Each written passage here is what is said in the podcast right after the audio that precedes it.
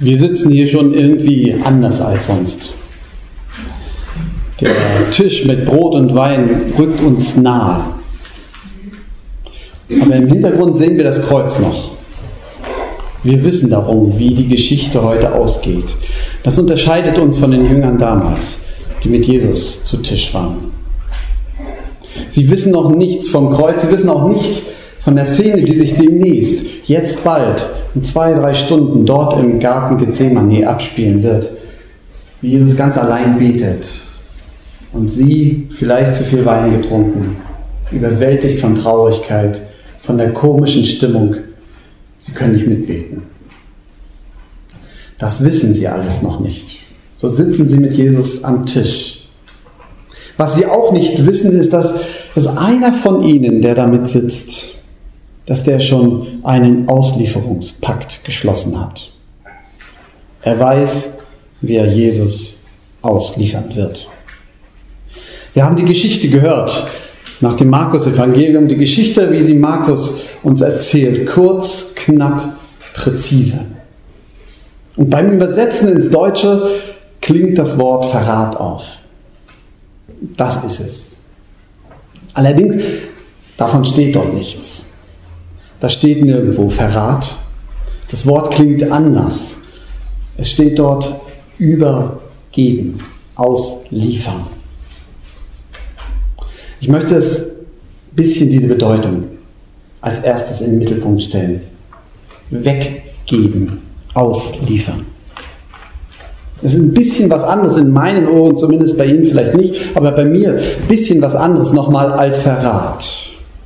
Aber von diesem Pakt, Jesus auszuliefern, wegzugeben, davon ahnt keiner der zwölf oder nur der eine. Jesus abschieden. Warum? Um ihn loszuwerden, das Problem an andere zu übergeben, andere mal die Prüfung ansetzen lassen. Oder um Jesus zu provozieren Jetzt komm endlich raus. Oder steckt dahinter dieses Gefühl, so geht es nicht weiter. Weggeben. Jesus weggeben wie verbrauchte Kleider. Ab in den Altmüllbehälter. Und ich möchte rufen, bist du wirklich mit Jesus fertig, Judas? Bist du wirklich mit Jesus fertig? Aus, Schluss, vorbei. So sitzen sie da, die zwölf. Und Judas ist einer der zwölf. Ehrentitel, Spitzname für diese besondere Gruppe von Menschen. Und keiner der anderen elf weiß, warum Judas das tut. Keiner der anderen elf ahnt, dass Judas es tut. Ich stelle mir vor, wie diese Geschichte weitererzählt wurde, nachdem Gethsemane war, nachdem das Kreuz war, nachdem das Grab leer war am dritten Tag. Jahr für Jahr haben die Apostel diese Geschichte weitererzählt. Wie dieses letzte Mal mit Jesus gelaufen war. Und wir saßen da und haben nichts geahnt. Es war einer von uns. Da war kein Aufbegehren zunächst in der Runde, als Jesus sagt, einer von euch wird mich übergeben. Abschied. Da war kein Gerede davon, ah, du warst es, du, nein, du. Keine wilden Vorwürfe, wie es in manchen Kreisen vielleicht ist. Nein, die Jünger sitzen da und sagen einer nach dem anderen, bin ich's? Keiner hätte Judas verdächtigt und gesagt, habe ich doch schon immer gesagt. Der war sowieso immer so ein bisschen komisch. Guckt mal, wie der sich benimmt. Die Jahre danach, auch da verändert sich diese Geschichte nicht in der Erinnerung der Jünger. Im zweiten Jahr hätte ja jemand sagen können, ja, ich wusste es eigentlich, dass Judas das war, aber ich wollte es nicht sagen. Nein, wir saßen alle da und waren getroffen. Bin ich's, Herr? Auch im dritten Jahr, im vierten Jahr, im fünften Jahr, 40 Jahre danach, Jahr für Jahr dieselbe Geschichte. Und die Erinnerung bleibt fest. Wir saßen da. Er war einer von uns. Aber als Jesus sagte, dass uns einer, dass ihm einer übergeben würde, haben wir nicht gesagt, du warst oder er, sondern wir waren erschrocken. Bin ich's, Herr? Bin ich's? Bin ich's? Tu ich das Falsche? Werde ich versagen? Ist mein Glaube so labil?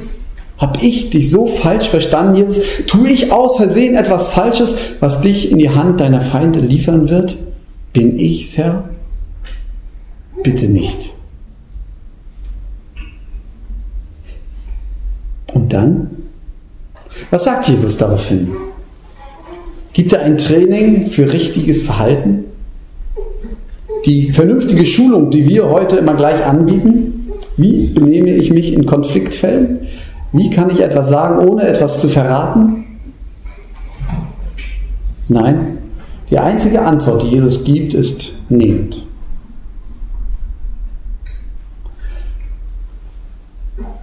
Nehmt das Brot. Das ist mein Leib.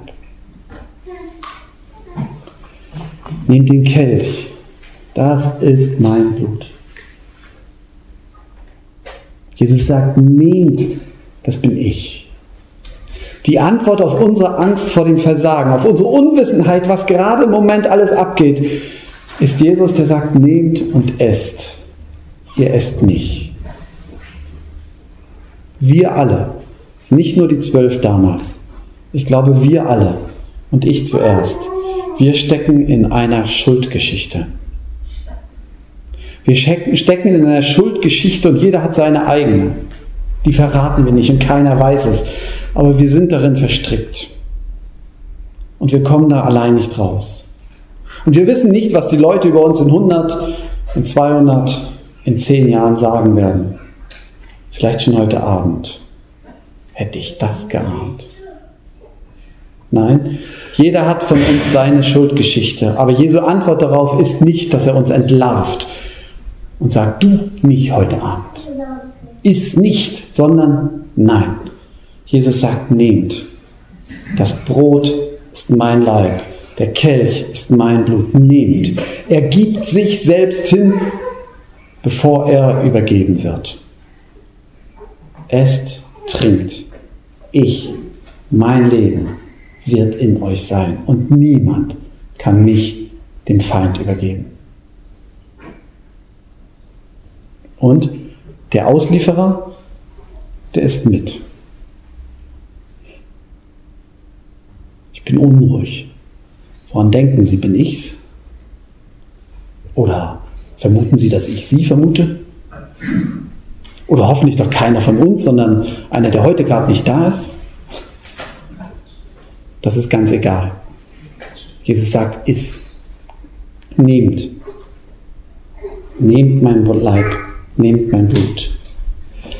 Empfangt mich. Statt zu empfangen, liefert Judas aus. Wir wissen nicht genau wann. Irgendwann danach kommt der Moment, wo er sie holt, die, die Jesus gefangen nehmen werden. Aber wissen Sie, Judas ist nicht der Einzige, der versagt. Alle versagen. Sie laufen weg, sie liefern Jesus aus, den Feinden.